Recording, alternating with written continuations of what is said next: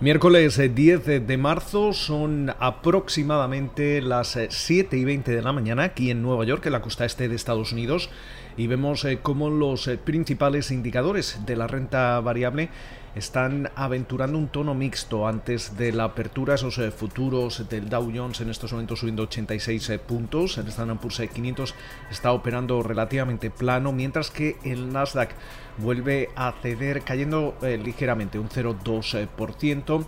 Por su parte, ese rendimiento del bono americano a 10 años se sitúa en el 1,55% y el West Texas Intermediate sube un 0,5%, se transa en los 64 con 37 eh, dólares el barril. Muchísimas eh, referencias durante la jornada de hoy.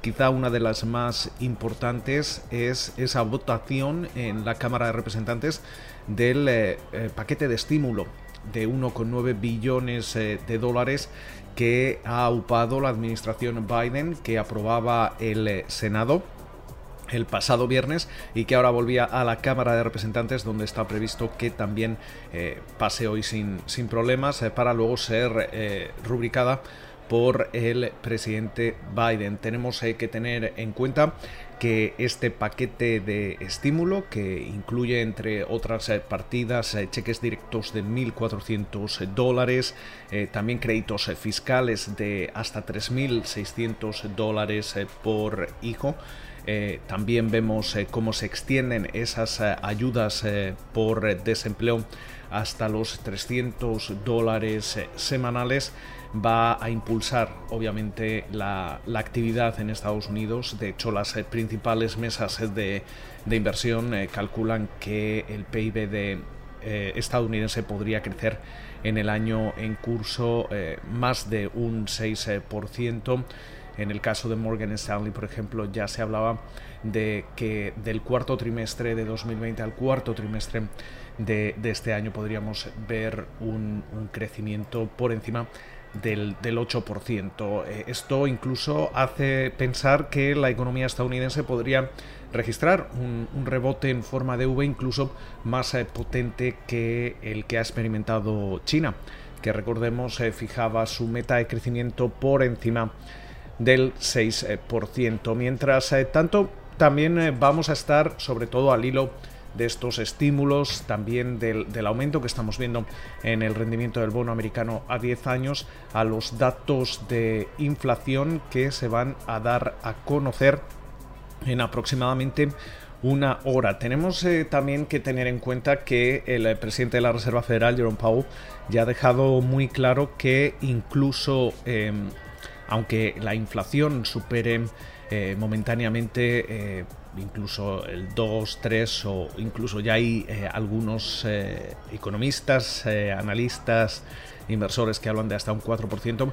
De momento la Reserva Federal va a continuar con su política ultra acomodaticia. No tiene previsto hasta, hasta el momento el reducir esas compras de, activos. Recordemos que compra alrededor de 120 mil millones de dólares en bonos del Tesoro y activos respaldados por hipotecas al mes y, obviamente menos todavía tiene eh, en mente el subir los eh, tipos eh, de interés. La pregunta es si estas presiones inflacionarias van a ser transitorias, si van a llegar para, para quedarse y luego qué otras fórmulas podría tener la FED en su caja de herramientas para hacer bajar los, los, rendimientos, bien el control de la curva o realizar una operación twist que supondría eh, cambiar la, duración de los activos, de los bonos del tesoro que compra actualmente. Eh, también vamos a, ver precisamente hoy una subasta de eh, bonos del tesoro a 10 años. mientras tanto, también vamos a conocer el presupuesto del Departamento del Tesoro esos inventarios de, de, crudo y también las expectativas de inflación por parte de los negocios que da a conocer la Fed de Atlanta. Otras noticias eh, que tenemos eh, que tener en cuenta, tenemos eh, un estreno en bolsa, Roblox va a salir a bolsa en la New York Stock Exchange a través de un listado directo en lugar de una salida a bolsa tradicional. parece que se fijaría el precio de referencia en los 45 dólares por título lo que ofrecería a la compañía un valor de mercado de alrededor de 29.500 millones de dólares. Eh, mientras tanto, tenemos que recordar ya cómo las salidas a bolsa aquí en Estados Unidos, dejando de lado las SPAC, esas compañías de cheque en blanco, eh, superan ya casi los 24 mil millones de dólares en recaudación, lo que supone que superan ya la recaudación completa que se registró en todo el año 2016. Eh, tenemos que tener en cuenta que el auge de las SPAC, también el auge que hemos visto en la, renta variable sigue animando a las eh, compañías. De momento, hasta la fecha, en términos eh, de recaudación, eh, la salida a bolsa más grande ha sido la de la aplicación de citas Bumble. pero veremos a ver cómo se comporta Roblox. eso sí, parece que el comportamiento de las acciones de las compañías que han salido a bolsa en lo que llevamos de año ha sido menos eh, rentable, por así decirlo, que hemos visto de lo que hemos visto eh, durante otros años, pero eso obviamente eh, se basa en la volatilidad que estamos viendo también en el mercado.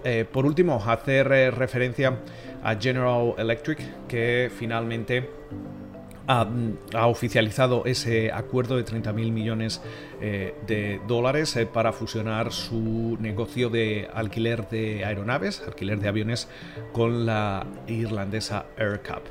Con lo cual, muchísimas referencias. Esperamos eh, que pasen ustedes una feliz sesión de miércoles y como de costumbre, nos volvemos a escuchar durante la mañana del jueves.